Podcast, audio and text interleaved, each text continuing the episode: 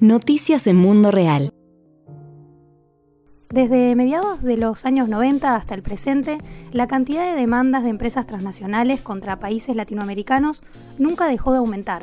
Entre 1996 y 2006 se registraron 91 demandas y entre 2009 y 2019 el número salta a 165 según registros del Transnational Institute o TNI. La mayor parte de los registros de demandas, en el caso de Uruguay, coincide con el segundo periodo, entre 2009 y 2019. En estos últimos 10 años, Uruguay ha sumado unas 7 demandas iniciadas por empresas transnacionales que se dirimen a nivel internacional bajo el sistema de solución de controversias del tipo inversionista-Estado, también conocido como ISDS por sus siglas en inglés. De estas 7 demandas, 4 han finalizado, incluyendo la reciente resolución en la demanda por parte de la empresa Samin Ferrus a cargo del proyecto minero Aratirí. Las otras tres que quedan restantes, una tiene el proceso abierto y en realidad otras dos están en una etapa previa al registro efectivo de la demanda. Vamos a hablar con la politóloga Natalia Carrau, que es integrante de Redes Amigos de la Tierra Uruguay, quien sigue estos casos desde hace años. En mayo publicó un monitoreo sobre el estado de estas demandas contra el Estado uruguayo que se titula Uruguay, un caso de éxito, donde analiza qué características tiene cada demanda provenientes de diferentes empresas transnacionales y de sectores comerciales que van desde telecomunicaciones hasta minería, tabacaleras, hidrocarburos, logística y transporte aéreo. También vamos a hablar con ella sobre dónde se dirimen este tipo de juicios, qué significa ganar un juicio de estas características y si puede ser que un Estado pierda aunque gane un juicio contra una transnacional. Son varias preguntas y vamos a desarrollar distintos casos, pero primero le damos la bienvenida a Nati Carau. Natalia, ¿cómo estás? ¿Qué tal? Muchas gracias. El Estado de Uruguay ya ha pasado por varios juicios de estas características contra transnacionales. Podemos recordar un caso resonado también a nivel mundial como el de Philip Morris, ahora el de Samin Ferrus, también estuvo el de Petrobras. ¿Qué implica para un Estado más que para un gobierno, someterse a este tipo de demandas judiciales internacionales.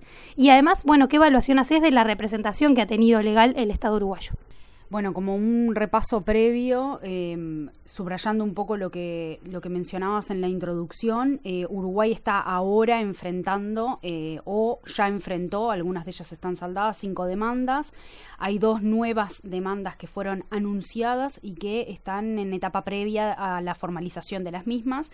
Las empresas que demandaron eh, son la tabacalera Philip Morris, que tú recién la mencionabas, la minera Aratirí, un fondo de inversiones vinculado a la liquidación de la aerolínea de, banda, de bandera uruguaya Pluna, la empresa de telecomunicaciones Italba y la petrolera brasileña Petrobras.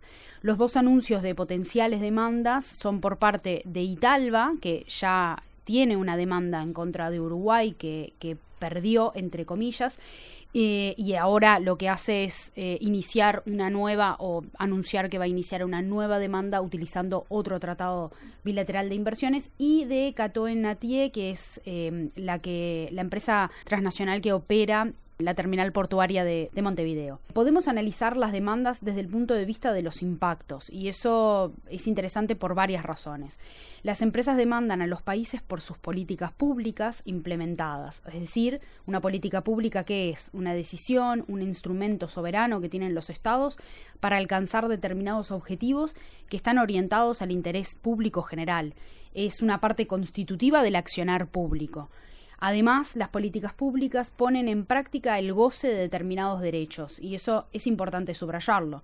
En definitiva, son los derechos de los pueblos y la capacidad de regular que tienen los estados lo que se arbitra en este sistema de solución de controversias. Esto atenta contra el derecho al desarrollo de los países y, en definitiva, también contra la democracia. También podemos analizar las demandas desde el punto de vista de quién las origina. Mm. Es decir, podemos analizar las empresas transnacionales y el accionar que éstas ejercen. Cuáles son los mecanismos que utilizan eh, que les permite llevar a juicio a los estados y reflexionar, reflexionar por el ejercicio de poder que detentan en este proceso. Ese segundo análisis es importante para poder desmitificar el rol que le adjudicamos a las inversiones extranjeras y entender que es urgente problematizar el papel de estas inversiones y el poder que pueden llegar a ejercer estas empresas. Todo el sistema de solución de controversias está montado como un engranaje de un sistema donde las empresas están en el centro, ejerciendo su poder, maximizando beneficios y minimizando o socializando, que es peor, los costos. O sea que podríamos decir que, en todo caso, lo que implica, entre otras cosas, para un Estado someterse a este tipo de demandas judiciales internacionales es poner en juego las políticas públicas. Eh, las empresas quieren juzgar a, esto, a los Estados porque entienden que hay algo, alguna decisión que tomó el Estado las perjudica Podemos ahora dar algunos, algunos ejemplos de estas demandas como para entender por qué se lo sometió a juicio al Estado uruguayo, ¿no? Porque eh, no son todas las demandas iguales, eh, entonces está bueno ver por qué juzgan un Estado, en qué nivel se los puede juzgar, en qué tribunales, eso podemos hablar. Pero sobre todo esto, ¿qué implica para un Estado? Bueno, puede implicar entonces juzgar determinadas políticas públicas que se ponen en riesgo y a la vez va a implicar un gasto, ¿no? Se pierde un tiempo muy valioso en estas demandas internacionales y en qué lugares, dónde ocurren estos juicios. Bueno, hay básicamente tres espacios de arbitraje internacional. Uno es el Centro Internacional de Arreglo de Diferencias Relativas a Inversiones, el CIADI, que es uno de los más conocidos porque es donde la mayor parte de las demandas acaban ahí. Eh, opera en la órbita del Banco Mundial, el CIADI, y es un tratado internacional al que los países adhieren. Es decir, está dentro de nuestra normativa nacional porque todos los, tratados eh, internacionales necesitan una interiorización en la normativa nacional. Luego está la UNCITRAL, em, que es la Comisión para el Derecho Mercantil, que es en el marco de Naciones Unidas, que algunas de las demandas que tiene Uruguay se dirimieron en, el, en esta comisión de Naciones Unidas. Y también está la Cámara de Comercio Internacional. Em, uno podría pensar que es eh, más benévolo el espacio de arbitraje que opera en el marco de Naciones Unidas, pero hay que recordar y hay que tener en cuenta que estos espacios tienen algunas reglas que son tácitas de cómo se llevan adelante procesos, estos procesos eh, de arbitraje, que tienden a homogenizarse y tienden a em, a utilizar las experiencias anteriores. Entonces, en una suerte de jurisprudencia que no es tal, pero eh, operan con las mismas eh, reglas eh, tangibles y no tangibles. Y los bufetes de abogados, que son los que representan a las partes y que tienen amplia trayectoria y experiencia en construir estos juicios, en construir los procesos de defensa de las empresas y de ataque, diría yo, de las empresas, eh, están, eh, operan en, bajo esta lógica y con esta racionalidad. Entonces, no necesariamente una comisión que está en el seno de Naciones Unidas eh, es más benévola, porque el sistema está construido con las mismas reglas y se sostienen los mismos pilares. Entonces, sigue perpetuando las mismas asimetrías y los mismos problemas. Mm. Y también em, pensando un poco en, la defensa o no de los estados en este sentido, digamos, estos juicios también se habilitan en parte por las condiciones que establecen los tratados bilaterales de inversión como nombrabas antes, o eh, bueno, los tratados de libre comercio o las nuevas agendas comerciales, ¿es parte de esas trampas que implican este tipo de acuerdos? En realidad la, vía de llegada, el canal de comunicación entre los sistemas de solución de controversias y eh, los estados y las empresas son estos instrumentos que tú mencionabas, los tratados bilaterales de inversión, los eh, tratados de libre comercio en todos los tipos que hay y además también están los contratos inversor-estado que es una suerte de contrato a medida de las necesidades de la empresa que se negocia directamente con el Estado. Los tratados bilaterales de inversión y los tratados de libre comercio no son firmados eh, ni negociados por las empresas transnacionales. Sabemos que las empresas transnacionales escriben en el cuarto de al lado gran parte de las cláusulas y gran parte de las normativas que se establecen en esos acuerdos, sobre todo en los, en los tratados de libre comercio, porque los tratados bilaterales de inversión están más bien estandarizados, se componen más o menos de las mismas partes y cubren más o menos los mismos elementos, los mismos derechos, entre comillas, del inversionista. Ahora, son instrumentos que son firmados por la titularidad del Estado. Es el, el poder público el que firma esos tratados. El Tratado de Libre Comercio entre Chile y Uruguay, el propio Mercosur es una suerte de acuerdo comercial con, distintas, con distintos aspectos que hacen a la integración regional, que no lo restringe meramente a lo comercial, o al menos ese era en un inicio lo que se esperaba del, del Mercosur, como el contrato que te permite demandar por incumplimiento. Funcionan como una especie de contrato. Luego hay otro tipo de normativa que son las leyes nacionales de promoción y de de protección de las inversiones que todos los estados tienen, que son ya leyes nacionales que establecen determinadas exoneraciones fiscales, el uso de determinada infraestructura a favor del el inversionista a cambio de determinadas cosas, las zonas francas, las leyes portuarias de Puerto Libre, toda una serie de, em, de, legislación que está construida en pos de promover las inversiones extranjeras y ofrecer algo atractivo para que la inversión se instale. Es, está en cuestionamiento cuánto es que han servido este tipo de instrumentos para la llegada de inversiones. Hay países muy grandes que no tienen tratados bilaterales de inversión firmados, ni eh, negociados y no firmados, pero algunos no los han negociado tampoco, y tampoco han adherido a las instituciones como el CIADE. Y sin embargo, la inversión extranjera directa llegó y llegó en grandes cantidades. Entonces, no termina siendo, habría que poner en bajo cuestionamiento un poco más ¿Qué, pasa con esto de, los, de que los tratados sí van a traer la inversión y si la inversión no se decide en, otros, este, en otras canchas, digamos, en cuáles son este, los recursos que tiene ese país, cuál es la accesibilidad que tendría un inversionista en poder eh, acaparar esos recursos, en, con qué costo eh, qué costo media para el acaparamiento de esos recursos. Me estoy refiriendo específicamente a eh, productos de extracción, ¿no? Primaria, eh, minerales, petróleo y otros, pero no necesariamente. También tiene que ver mucho la legislación que existe en el país, la protección que existe, el tipo de Estado que hay. en cuanto a su proactividad en la legislación, etcétera. De igual modo, pareciera que lo más determinante es el costo-beneficio que tiene la extracción de lo que les interesa. ¿no? Eso termina siendo determinante en todos los casos y es importante también decir que las empresas eh, diseñan una estrategia de desembarco en los territorios. No es casual, eso está estudiado, ellos eh, estudian con mucha con mucha eh, profundidad el tipo de estado al que van a desembarcar y sus estrategias varían según el estado con el que van a negociar. Entonces aprovechan y maximizan la capacidad que ellos pueden obtener eh, de, esa, de, ese, de, esa, negociación con el Estado. Hay estados sumamente débiles en, en, en, los que la corrupción es una forma de entrada, pero no, no solo, y digo no solo porque es muy fácil criminalizar a los estados ¿no? débiles sin considerar las asimetrías y las responsabilidades históricas norte-sur.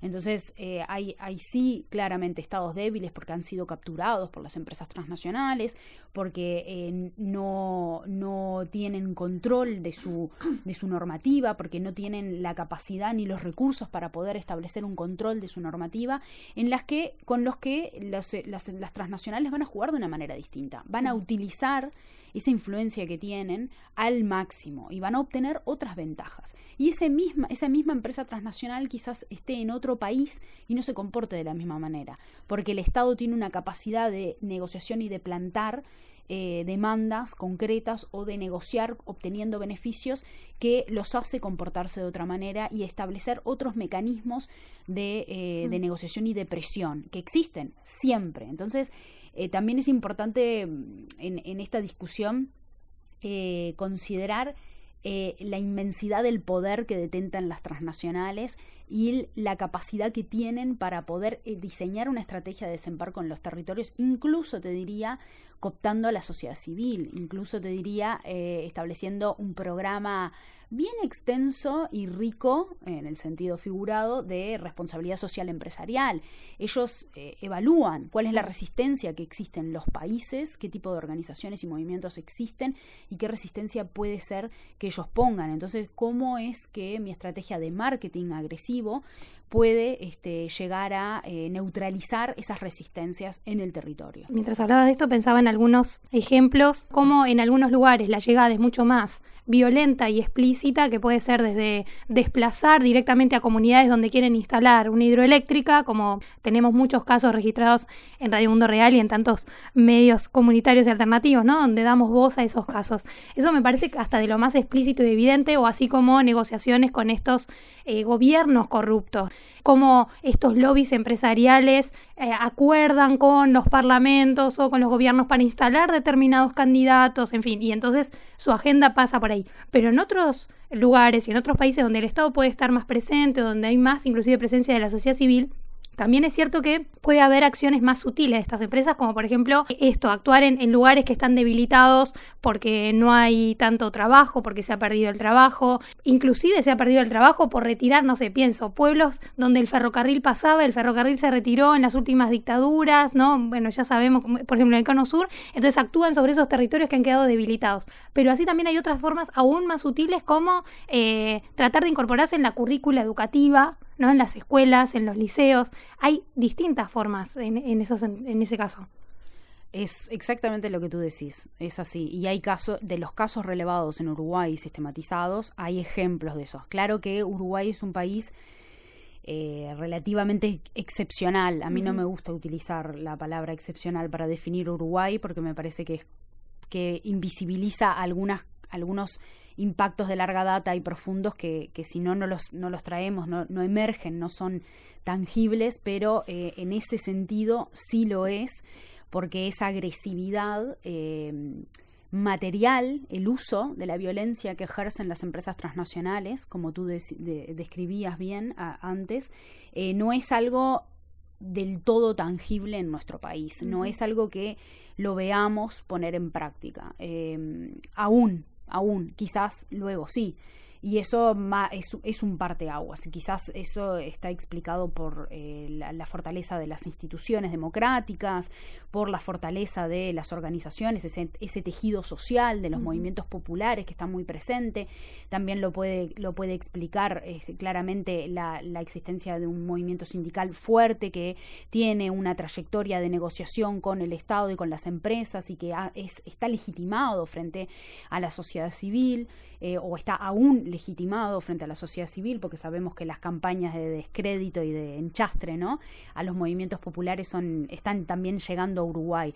Entonces eh, hay, eh, hay, hay un muy lindo ejemplo en ese sentido, porque es bien claro que es la estrategia, una de las demandas que está en periodo de, que fue anunciada, pero aún no fue registrada formalmente, o por lo menos no sabemos que haya sido registrada formalmente, es la de Catoe Natie, la que la empresa que opera la terminal Cuenca del Plata, portuaria en Montevideo. Eh, esa empresa hace más de una década que viene eh, amenazando con demandar. Por eso nosotros también en redes hablamos de las amenazas que ejercen las empresas transnacionales. Y eh, para poder, em, en, su momento, hizo una campaña publicitaria muy agresiva en medios de comunicación. Pautó su presencia, su marca, incluso su punto de vista respecto al conflicto que tenía con la autoridad portuaria. Y eso es una forma también de ejercer una presión y lo hacen porque tienen la capacidad para hacerlo, porque tienen los recursos para hacerlo. Además, y por eso la variable norte-sur es muy importante en, este tema, eh, son empresas en su enorme mayoría, en su abrumadora mayoría, de países industrializados, países del norte global. Y eh, son empresas muy protegidas por esos gobiernos, por esos estados, incluso con fondos públicos de los estados del norte global que financian esas empresas para su estrategia de, em, de conquista del mundo, ¿no? Eh, y, y, a través de esos fondos que utilizan también ponen a jugar a los estados del norte global y los, los, gobiernos de esos países ejercen también presiones directas e indirectas a los países del sur donde están sus empresas para lograr los objetivos de las empresas. Vaya si es un cuestionamiento enorme a la democracia y a la, a la autodeterminación ¿no? de los países a ejercer sus propias políticas y definir sus futuros como, como, como quieran. Sí. Eh, Nati, para avanzar eh, justamente en el, en el caso que nos trajo hoy a hacerte esta entrevista, em, que tiene que ver justamente, decíamos, con la minera Aratiri, con la empresa Samin Ferrus. Eh, ¿Cuál es la, la demanda que le hace eh, Ferrus al Estado uruguayo, que finalmente, bueno, el Estado gana, eh, como conocimos el 6 de agosto de este año, porque el Tribunal Arbitral rechazó los reclamos presentados contra Uruguay en relación a este proyecto minero de Aratirí. Decíamos entonces, ¿cuál es la, la demanda que le hace el Estado uruguayo? ¿De qué se queja, podríamos decir, Samin Ferrus?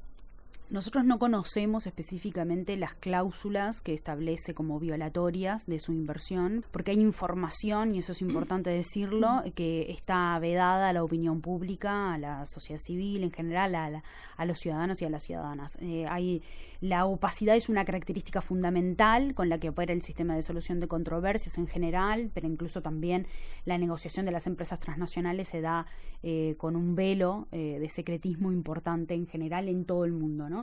Entonces no tenemos el detalle. Lo que existe es un comunicado en el que la empresa formaliza su decisión eh, ante el gobierno y es parte del procedimiento que tiene que seguir. Anuncia a la parte en el, en el diferendo que va a, hacer una a, registrar una demanda. Lo que, lo que sucedió con Aratirí eh, básicamente es que eh, lo que estaba haciendo la empresa era una negociación por un contrato de inversor, Estado, con el Estado uruguayo, con el gobierno eh, de, Uruguay de ese momento. Y en ese proceso de negociación eh, ocurrió un hecho que fue determinante en su retiro del país y es la caída del precio internacional del hierro.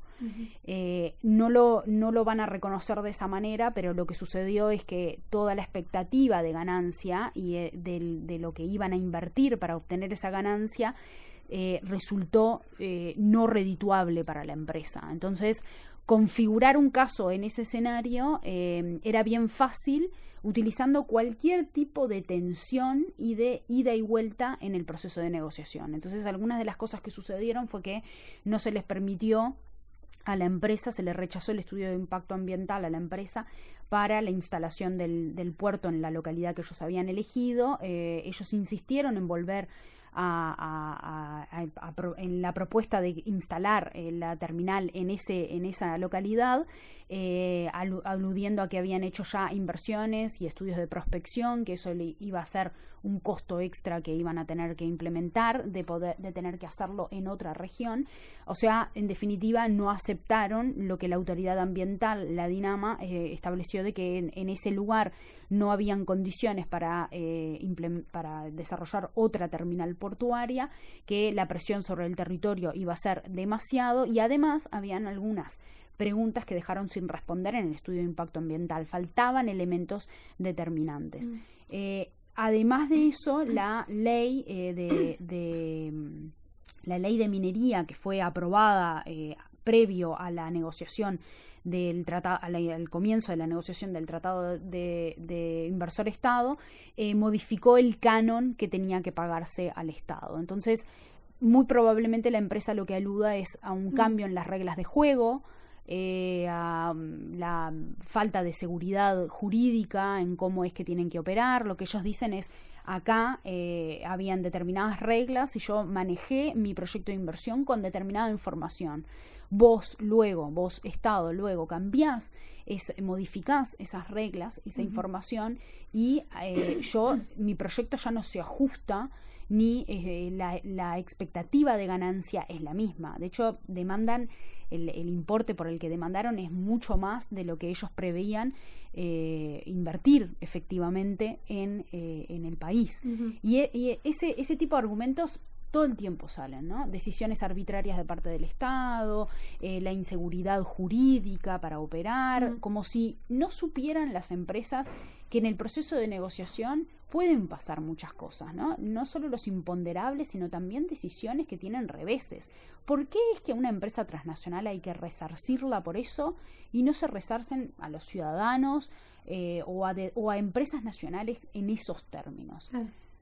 Revisando la publicación de redes que comentábamos al principio, Uruguay un caso de éxito, la reseña del caso de Samir Ferrus contra Uruguay, lo que señalas Natalia es cómo esta empresa demanda eh, a Uruguay, como decía recién, por conducta arbitraria y no transparente, contraria a las legítimas expectativas de los inversores, ¿no? En esos términos. Y además está, es interesante nombrar acá también para pensar en la influencia entre el norte global, el sur global, dónde está registrada la empresa, dónde actúa.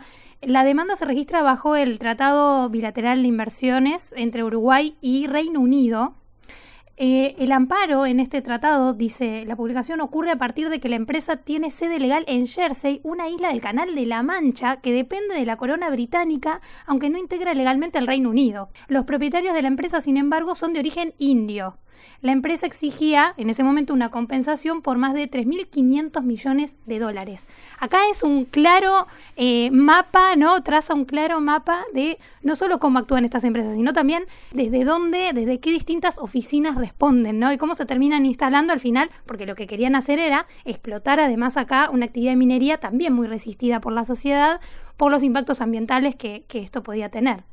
Sí, es así, exactamente. Lo que tenemos entendido es que eh, en realidad no hay un laudo sobre la, causa de fondo de la mm. demanda, o sea, no se le responde a la empresa por lo que eh, ella dice que fue afectada o las cláusulas que fueron violadas del tratado, sino que se les dice que no tiene jurisdicción. Mm. La UNCITRAL no puede, el tribunal creado para esta demanda no puede expedirse porque no tiene jurisdicción. Y eso tiene que ver con el origen de los inversionistas en relación al tratado bilateral de inversiones. Eh, ellos este, aducen que tienen una eh, casa, este, una oficina, una casa en, eh, en, la isla Jersey, en la Canal de la Mancha, esas cosas, ¿no? Este, irrisorias que suceden, pero que uno dice, ¿cómo es que puede pasar eso? Bueno, pues en este tipo de, sistemas sí ocurre y, y, está legitimado que ocurra. Tú puedes tener una eh, un, código postal, ¿no? Este, una caja postal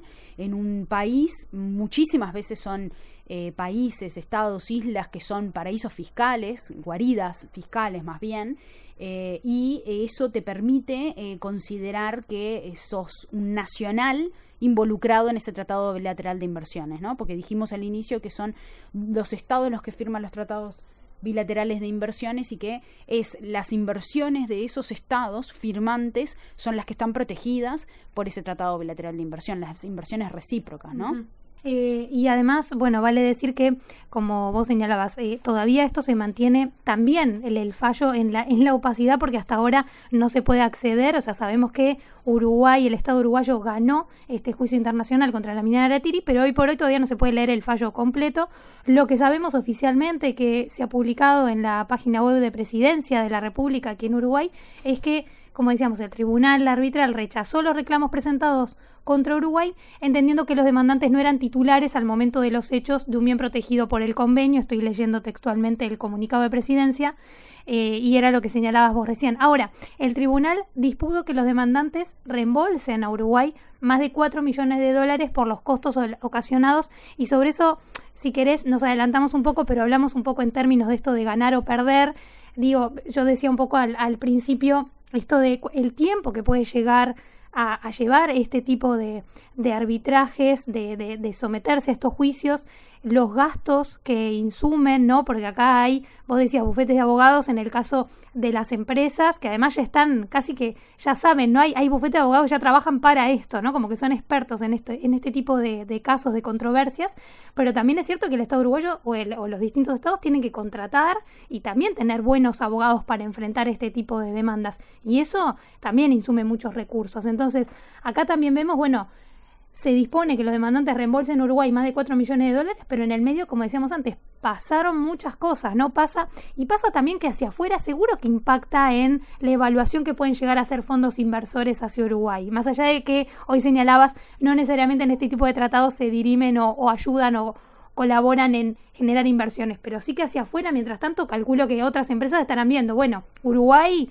está sometido en este momento a cinco demandas o fue sometido. Eso influye también un poco. Por eso hablar de ganar y perder, qué se gana y qué se pierde y quiénes ganan y pierden en este, en este tipo de, juicios me parece interesante analizarlo contigo. Sí, y em, volviendo un poco a lo de los costos que vos planteabas, eso es súper importante poder visibilizarlo, considerarlo eh, un dato de la realidad. Y es un ejercicio que mm, propio de cualquier política pública, ¿verdad? Las políticas se monitorean, las políticas se evalúan, a las políticas se les hace una evaluación de impactos, qué, qué generó, cumplió con los objetivos, eso no existe en la, en la promoción y la protección de las inversiones. En todas las políticas existentes al respecto de eso, no existe una evaluación ni, este, una, ni una evaluación de impactos, por supuesto que no, pero tampoco un monitoreo de decir, bueno, está está ajustándose a los objetivos que nosotros queríamos lograr. Uruguay en ese sentido tiene una, ley de inversiones em, bastante rica, que fue reformada y ajustada, un poco buscando eso, cómo em, encauzar las inversiones que, que, en el lugar en donde se necesitan. Se buscó puntuar las inversiones en, la cantidad de exoneraciones que van a tener según eh, dónde se iba a instalar en el interior del país y privilegiando las zonas que menos generación de empleo tienen, em, eh, ofreciendo algunos este, mecanismos de capacitación y de eh, aprendizaje para trabajadores para poder em, ajustarse a los requerimientos de la inversión que puede incluso ser un cuestionamiento también, ¿no? Hasta dónde la educación, la política educativa de un país tiene que estar al servicio del capital transnacional y hasta dónde no es una política de Estado pensada con, con, otros fines en, el marco de una estrategia de desarrollo que puede considerar claramente la inversión extranjera, pero no, no necesariamente debería estar al servicio de la inversión extranjera. Pero bueno, aún así Uruguay tiene una política que ha reformado y que la ha ajustado. Eh, en cuanto a los costos y a poder em, ver... Eh, ¿Puedo ir para atrás? Sí, claro. Uruguay tiene una política que ha ajustado, que ha em, buscado eh, maximizar las, los, los, los, logros y los beneficios de la inversión que capta del extranjero, pero aún así no tiene mecanismos concretos de evaluación ni eh, que puedan eh, hacer emerger cuáles son los costos que el Estado tiene en esta suerte de captura de inversión extranjera para sus objetivos de desarrollo. Y eso es un debe, es un debe fundamental y es algo que cualquier política pública debería tener y está también. Eso es un ejercicio, como decíamos antes, que, que permite que surjan los costos. Y ahí hay, hay costos en, el, en la implementación de la política pública, pero sobre todo hay costos en los juicios, pero es parte de la promoción y la protección de inversiones. El Estado tiene que poder considerar el riesgo de someterse a este tipo de arbitrajes como un costo y poder desglosar cuáles son esos costos de estar en un procedimiento de arbitraje como los que ha pasado. Y lo que tú decías, es habitual que las eh, empresas cuando pierden, que la parte que pierde sea el Estado o la empresa, se haga cargo al menos de una parte de los costos de representación de la, la parte ganadora, digamos, en el arbitraje. Eso igual no cubre la totalidad y además deja por fuera costos que no son visibles, que no son tangibles y que no tienen que ver con el dinero que tú tuviste que colocar, que son de las arcas públicas de los estados, para poder defenderte y hacer frente a estos juicios. Que también vale decir que no, no somos estados que estamos preparados para enfrentar este tipo de demandas. Se necesita de una expertise específica para poder construir un caso de estas características. Se necesita de la intergubernamentalidad, es decir, trabajar con varios ministerios eh, al mismo tiempo, la construcción de un caso y de la cuestión más procedimental y administrativa, pero sobre todo la política de eso, ¿no? Y cuál es el, con qué bandera se va en eso. No todos los estados tienen esa capacidad y estamos hablando que se enfrentan a bufetes de abogados que tienen una expertise de la que ven, se venden de esa manera, se venden como te voy a ganar el juicio, vamos a construir un caso para que tú le ganes el juicio, no importa qué escandalosa sea la cifra, no importa qué escandalosa sea la, la, la razón por la cual estás demandando a un Estado pequeño, yo voy a hacértelo ganar. Esos equipos de gobierno eh, em, formados para esto son mm, casi inexistentes en los estados. Y eso es ah, una, eh, eh, una mm, un problema de capacidad con la que eh, van los estados a enfrentarse a estos juicios. Y cuando hablamos de los costos y de los costos de estar en, este tipo de procedimientos de arbitraje, también hay que pensar en la política pública que está siendo arbitrada y también hay que pensar en los derechos que dijimos que esta política pública está buscando garantizar o eh, que sean materializables y sean eh, gozados por la población. Y ahí eh, Naciones Unidas y muchos expertos que estudian estos temas hablan del enfriamiento regulatorio, de lo que sucede con la política pública que está siendo arbitrada, pero también con eh, la evolución post eh, implementación de esa etapa de la política pública. Muchas políticas quedan en stand-by, quedan pausadas a la espera del resultado de ese laudo, del resultado de ese arbitraje. Y si hablamos, por ejemplo, de materias sensibles como la protección ambiental o la salud pública, por ejemplo, en la política antitabaco que implementó el gobierno uruguayo y que fue arbitrada por Philip Morris, esto significa poner en pausa una política directriz ¿no? de cuidado y de protección de la salud pública que buscaba eh, eh, reducir drásticamente el consumo de tabaco de sus ciudadanos con políticas agresivas que iban directamente al empaquetado de los cigarrillos, a los impuestos, etcétera. Entonces, el, enfriamiento regulatorio es algo a tener en cuenta, yo te diría, de las cosas más importantes a tener en cuenta, porque un Estado piensa su estrategia de desarrollo en función de políticas públicas y si vos vas a tener riesgos de amenazas en el análisis de riesgo de una política pública, hay que empezar a colocar estas cosas. Es lamentable que sea así, porque es... Em, rompe los ojos la, impunidad que, que tiene una, el capital transnacional para llevarte a juicio una política pública. Es, mm.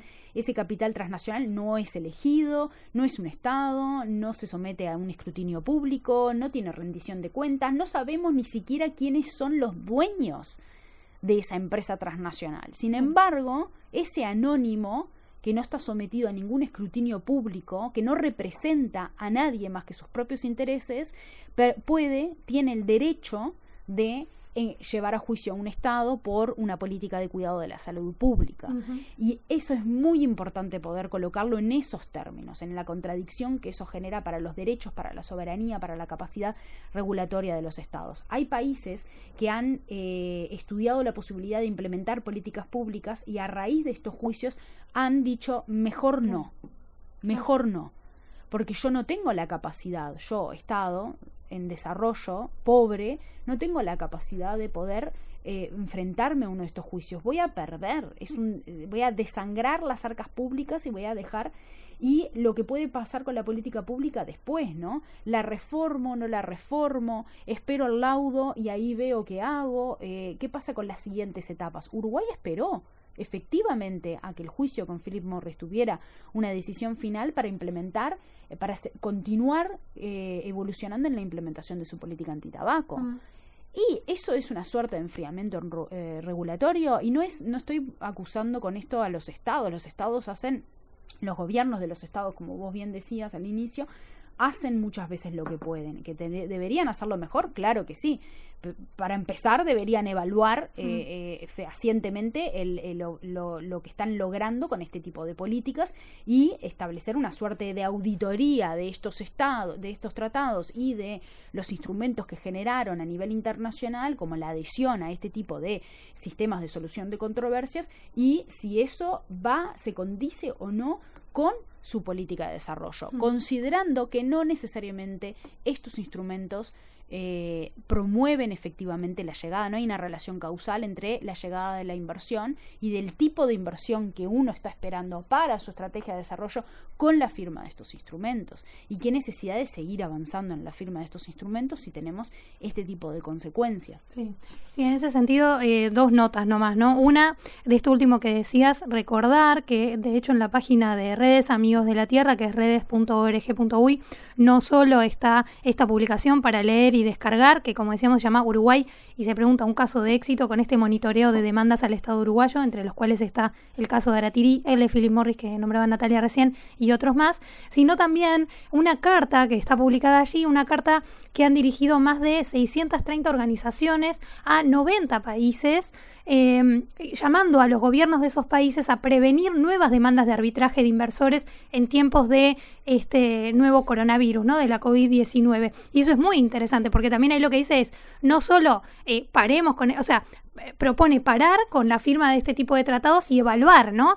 También en este sentido que vos decís, bueno, ¿traen realmente nuevas inversiones o no? Eh, o, o traen más bien problemas que inversiones. Y también es, a e, estas inversiones que traen, ¿a qué costo? ¿no? También, no solo a costo monetario, sino costo ambiental, costo social, en fin, como veníamos analizando. Eso una nota para recomendar para leer esta carta dirigida a los estados que también advierte, ¿no? Eh, la ola de demandas que se pueden venir en estos tiempos de COVID, justamente por, por ahí por las políticas públicas que se han implementado, tratando de priorizar la salud por sobre la economía, que creo que uno de los casos más evidentes en nuestra región ha sido el gobierno de Argentina, eh, así explícitamente ha dicho, ¿no? La economía, la salud por sobre la economía por decir un caso evidente, en una región muy golpeada, teniendo enfrente también a Brasil, que ha hecho absolutamente lo contrario y ha declarado inclusive como actividades esenciales a la minería, por ejemplo, ¿no? Y, donde se han producido muchísimos contagios a raíz de, esa actividad. Y por otro lado, una nota que me parece súper importante en el caso del monitoreo de redes es esto que vos señalas en la publicación, Nati, de cómo estas demandas de empresas transnacionales contra el Estado uruguayo coinciden significativamente en este periodo que decíamos 2009-2019 con la aprobación y expansión de esta agenda de derechos que también ha sido reconocida, ha dado a conocer a Uruguay y ha sido reconocida a nivel mundial. Justamente hablamos de la aprobación de la ley de interrupción voluntaria del embarazo, la regulación del mercado de, marihuana, eh, bueno, la aprobación del matrimonio igualitario, digo, distintas agendas de derechos, además de implementar una política, eh, una agenda de políticas públicas promoviendo políticas sociales y demás, que ahora, con este nuevo gobierno de la calle Pou, eh, un gobierno de derecha, digamos, que, vamos a ver qué políticas va a implementar en los cinco años. Estamos justo ahora empezando a debatir el presupuesto. Vamos a ver qué queda también de esa agenda de derechos. Pero, pero no es que, me parece, lo quería anotar eh, por esto que vos señalabas recién, ¿no? ¿Qué amenazas también hay esas políticas públicas cuando tenemos estas, estas empresas que están haciendo estas demandas, ¿no? Y que ponen en riesgo la inversión también en políticas públicas y sociales. Bueno, em, ahí hay que pensar un Estado eh, activo, con fuertes regulaciones, con una agenda soberanista en términos de su rol en relación con el mercado, como vos decías, que describe eh, en gran medida los últimos 15 años de Uruguay, eh, es un Estado eh, que siempre va a estar susceptible a ser demandado, o al menos de tener presiones, si está dentro de este marco, adhiere a este tipo de instrumentos, ¿no? Pero, por otro lado, un Estado que coloca en el mercado las definiciones cruciales en relación al abastecimiento, a los precios, a la oferta, a la accesibilidad y a la asequibilidad de determinados bienes y servicios, también es un Estado que por debilidades es susceptible a ser demandado. Eh, hay eh, dos elementos que son significativos y que podemos levantar en este sentido. Por un lado, el hecho incontrastable a esta altura de que las políticas nacionales están presionadas por actores que no son nacionales, en este caso son transnacionales. Eh, esto no es nuevo, se hace más evidente cuando hay más políticas nacionales y cuando éstas tienen un métier, un, objetivo concreto dirigido a proteger los derechos de amplias mayorías. Y esto mm, me remito simplemente a políticas que ejercen un control de precios, por ejemplo, o que establecen em, una, eh, una normativa de composición de directorios de empresas pensando en un objetivo de integración racial. Ese tipo de políticas han sido demandadas por empresas transnacionales en, este sistema de solución de controversias. Son políticas de otros países, pero han sido demandadas. Entonces, eh, cuantas más políticas se tienen en ese sentido y cuando esas políticas están buscando eh, como objetivo el interés público general, los derechos, eh, sí, son mucho más susceptibles esos países a ser demandados. El ejemplo de Philip Morris es muy claro en ese sentido. La política antitabaco implementada por el gobierno de ese entonces en Uruguay grabó con mayores impuestos el tabaco para reducir su consumo y reguló la publicidad del mismo. Es esto lo que la transnacional apuntó como un daño a su propiedad privada eh, y su derecho privado como inversionista. Ahí es donde se ponen en contradicción y se ponen, se, tensionan y se, se chocan dos eh, derechos entre comillas el que, el que, el derecho que está entrecomillado, que yo entrecomillo, es el derecho del inversionista, ¿no?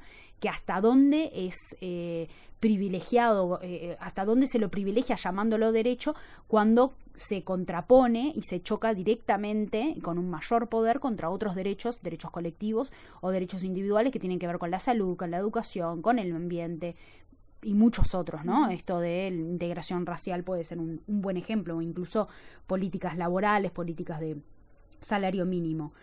Em, em, cuando un Estado es activo en regular en favor de la salud de la población, va a implementar regulaciones eh, duras que las empresas siempre van a resistir. Lo que está primero es la salud de la población, parece obvio, eh, y la competencia de regular que tienen los estados para proteger el interés público. Sin embargo, eso no es obvio en este sistema de solución de controversias. Y por otro lado, hablábamos de la debilidad de los estados, de los estados que colocan en el mercado, en las fuerzas del mercado, eh, la definición de cuestiones cruciales de acceso a bienes y servicios. Esos estados también son muy susceptibles de ser demandados y de hecho eh, son eh, muy demandados en, nuestra región. Eh, la debilidad de, de estos estados para poder establecer fuertes regulaciones y políticas públicas que protejan el interés público común es estructural y se complementa de manera negativa con la debilidad para hacer frente a las presiones que ejercen las empresas transnacionales en nuestros países. Es por eso que podemos decir que los estados que no tienen regulaciones fuertes ni controlan las relaciones de mercado también son muy demandados. En todos los casos es importante apuntar eh, a entender y problematizar el papel que ejercen las empresas transnacionales en nuestros países en el marco de este sistema y el poder este, que, que, detentan en, el sistema capitalista y cómo lo traducen a nivel de los territorios. Bien, por último, sí es interesante, eh, primero invitamos a, leer y a seguir las distintas publicaciones que hay en Amigos de la Tierra Internacional, en, en Amigos de la Tierra América Latina y el Caribe, y hablar en caso de redes que, ha seguido y que marca mucho la agenda en la federación respecto de, estudiar, como vos decías recién, y seguir y problematizar el papel que tienen las empresas transnacionales en nuestros países, eh, teniendo en cuenta además que están en el centro de lo que llamamos la arquitectura de la impunidad, ¿no? Como cómo eh, en torno a estas empresas se juega mucho de esto, de definir nuevas políticas públicas, como vos señalabas recién, y además qué actores hay en torno a las eh, empresas transnacionales, ¿no? las, las distintas instituciones, las distintas políticas o instrumentos, los distintos procesos que hay para que estas empresas se instalen o no y ganen poder o no en cada uno de nuestros países. Por último, para señalar, em, me parece importante que eh, qué podemos hacer. Digo, me parece que una propuesta clara es esto, poder seguir eh, qué están haciendo las empresas transnacionales de nuestros países, tratar de mapear lo mejor posible a pesar de esta opacidad, pero ¿qué otras cosas podemos hacer eh, para, para poder esto, seguirle la pista y en todo caso denunciar o, sí, denunciar públicamente, digo, más allá de tribunales, eh, a estas empresas, para que no avancen sobre nuestros derechos al fin y al cabo. Hay muchas organizaciones y movimientos sociales proponiendo una batería de instrumentos o de acciones que tienen que ver con, con denunciar esa impunidad que mencionabas del del sistema y, con, y de la que se sirven las empresas transnacionales para ejercer su poder. Em, lo, que hablábamos, lo que mencionábamos hace un rato sobre la, auditoría, esa suerte de auditoría a los tratados de bilaterales de inversión, es una propuesta clara eh, de política pública, incluso que los estados deberían em, eh, analizar eh, para poder implementarla en sus países. Eso es fundamental, considerar los instrumentos que un país tiene y los distintos tratados a los que ha adherido, tanto los bilaterales de inversión como también los que lo hacen parte del CIA y de otros sistemas de solución de controversia. Eso es eh, clave y debería ser una demanda de todos los pueblos a sus, a sus, a sus gobiernos. Eh, como, como, elemento fundamental para tener en cuenta este, los, los costos y eh, los beneficios de adherir a este tipo de sistemas. También ya en el marco internacional, pensando en el marco internacional, han habido diferentes propuestas de regulación de eh, las empresas transnacionales que en, todas ellas son eh, de carácter voluntario y eso lo que establece es la posibilidad de que la empresa no lo cumpla o que no lo cumpla de la manera que uno espera y que no se haga cargo ni responsable de las violaciones a los derechos humanos que ocurren en los territorios a manos de empresas. Entonces, en el, en el seno del Consejo de, Derechos Humanos de Naciones Unidas, eh, hace ya varios años que viene, se viene discutiendo en un grupo de trabajo específico la posibilidad de, eh, implementar un tratado vinculante, un, tratado jurídicamente vinculante sobre eh, empresas y derechos humanos. Hay, como todo proceso intergubernamental eh, dentro de la institución que ejerce la gobernanza, digamos, global, es un proceso que está plagado de tensiones y que eh, tiene muchísimas dificultades y obstáculos para llegar a concretarse. De igual modo, es un proceso que ha sido mantenido vivo por parte de organizaciones y movimientos sociales, a pesar de que es una iniciativa gubernamental de dos, tres gobiernos que en ese momento lo vieron como algo importante, impulsaron la creación, se aprobó el grupo de trabajo y se comenzó a trabajar. Hoy está siendo muy amenazado, no solo por los países del norte global que no tienen un interés en regular de, de, forma vinculante, de forma obligatoria su capital transnacional y no consideran que ese sea el método, eh, y aún así las organizaciones y los movimientos sociales están peleando para que se mantenga vivo el proceso. Hay muchísimas ventajas que presenta el tratado vinculante. Para empezar, es vinculante, es obligatorio, las empresas tienen que cumplirlo. Hay algunas eh, dificultades de cómo implementarlo, pero que no pueden nunca sobre, sobrellevar el objetivo eh, eh, clave que tiene esto de ejercer, de tener una regulación tangible, que los estados puedan regular efectivamente el poder de las empresas transnacionales y establecer una responsabilidad en la violación a los derechos humanos. Hoy hay miles de familias que están esperando una reparación por sus derechos violados, por familiares que murieron en derrumbes de edificios donde estaban trabajando, de las que son responsables grandes empresas transnacionales. No estamos hablando de una eh, transnacional recientemente creada, no, estamos hablando de décadas de, transnacionales que tienen décadas de vida, que están instaladas en cientos de países alrededor del mundo y que no se hacen cargo de los proveedores que contratan para eh, producir sus eh, productos ni de cómo los venden, ni de el tipo de trabajo que emplean, no se hacen cargo ni siquiera, ni siquiera se responsabilizan por sus propios trabajadores. Entonces,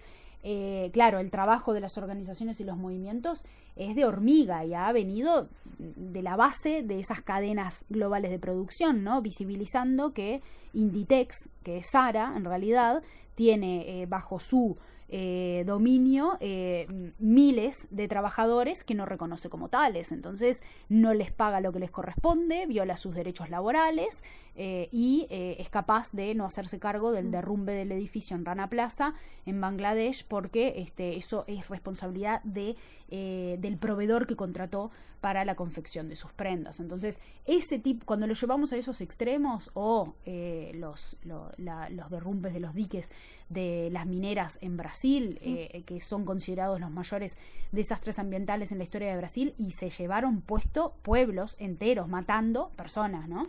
Cuando uno lo pone en esos términos entiende la contradicción. Bueno, pues tiene que haber, tiene que existir un instrumento que pueda abrazar esas contradicciones y eh, dirimir esas violaciones haciendo responsables a quienes son responsables. Porque en definitiva eso es lo que hacen los civiles, eso es lo que hacen los estados, hacen responsables penal y civilmente a las personas con, cuando cometen crímenes. Bueno, esto es exactamente igual y que sea una persona jurídica, que sea una empresa, no hace la diferencia. Tiene que, ser, tiene que poder ser sometida al poder eh, público, penal, eh, civil, judicial, eh, y hacerse cargo de la violación de los derechos humanos que ejercen.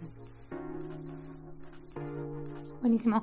Gracias Nati Carrau de Redes Amigos de la Tierra Uruguay para entender un poco más y acercarnos un poco más. Primero este mapeo de demandas de empresas transnacionales en Uruguay, pero a través de eso poder entender eh, qué están haciendo las empresas transnacionales desde hace años, cómo ejercen esta presión eh, sobre políticas y sobre decisiones de Estado eh, y bueno, cómo podemos responder desde los pueblos a, estas presiones también y, pensar otras formas posibles, ¿no? Que no, que no impliquen más pérdidas de derechos para, nosotros eh, y nosotras. Nati, muchas gracias por este rato en Radio Mundo Real.